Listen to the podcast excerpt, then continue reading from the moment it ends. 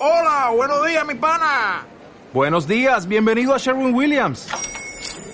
¡Ey! ¿Qué onda, compadre? ¿Qué onda? Ya tengo lista la pintura que ordenaste en el ProPlus app. Con más de 6.000 representantes en nuestras tiendas listos para atenderte en tu idioma y beneficios para contratistas que encontrarás en aliadopro.com. En Sherwin Williams somos el aliado del PRO. Espacio patrocinado por Hostel Tour.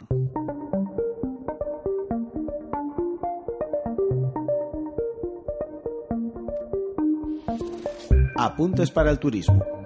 El turismo español ya no crece. Después de años de bonanza y cifras de récord para el sector, comienza el esperado cambio de ciclo. Crecimiento.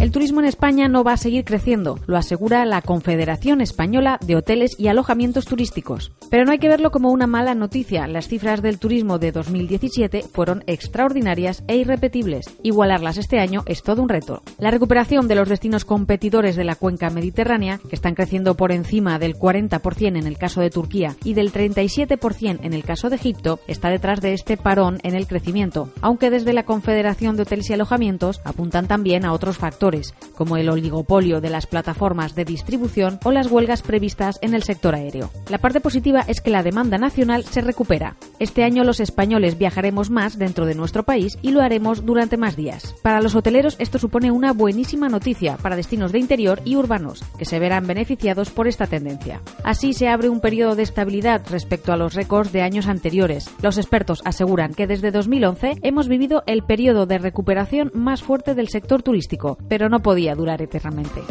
Alquiler de barcos. Lo último en alquiler de alojamientos turísticos entre particulares lo encontramos en el mar. Mientras que la oferta de viviendas turísticas no regladas no deja de crecer en algunas ciudades, la tendencia del alquiler de alojamientos entre particulares se extiende ahora hacia los puertos marítimos, en concreto a los barcos. La asociación Osbeck denuncia que Airbnb y Hundred Rooms comercializan de forma ilegal alojamientos en barcos en los puertos de Alicante, Valencia y Benidorm. Añaden que lo hacen sin ningún tipo de control y sin autorización. Las características de las embarcaciones varían según la ciudad. En Alicante las tarifas medias oscilan entre 35 y 90 euros diarios. La gran mayoría de barcos ofrecen sitio para que duerman de 3 a 4 personas en dos camas, con uno o dos baños según la eslora. En Valencia existe una mayor oferta y el precio por pasar la noche en un barco sube, oscilando entre 52 y 445 euros, con mayor capacidad y para una media de 6 personas. Con estas cifras, los ingresos por habitación que se engrosa el propietario están entre los 400 euros en Alicante y más de 3.000 euros en Valencia. Estos alojamientos se anuncian como lugares diferentes que ofrecen experiencias únicas, pero desde Osbeck exigen la inmediata clausura y la apertura de expediente de estos alojamientos, que incumplen las normas de seguridad y habitabilidad para poder funcionar como alojamientos turísticos. Agencias.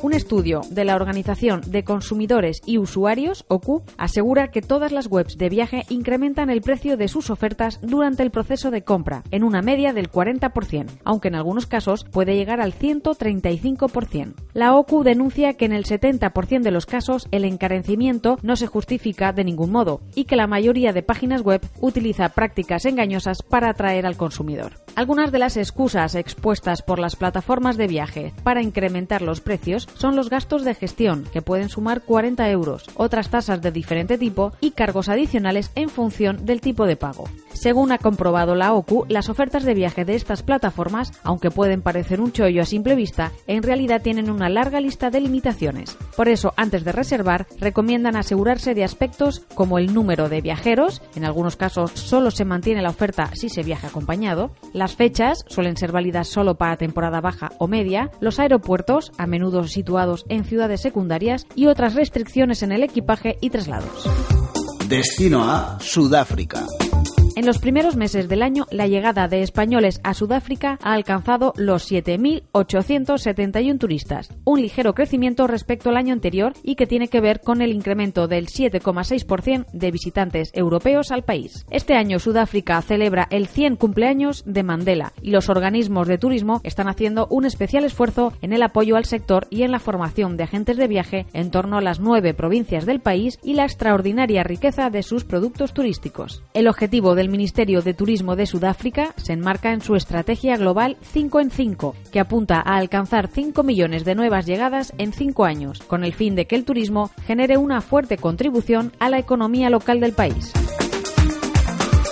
Esto es todo. Suscríbete a nuestros podcasts en iVoox y iTunes. Volvemos la semana que viene. Hasta entonces, nos lees en hosteltour.com. Espacio patrocinado por Hosteltour.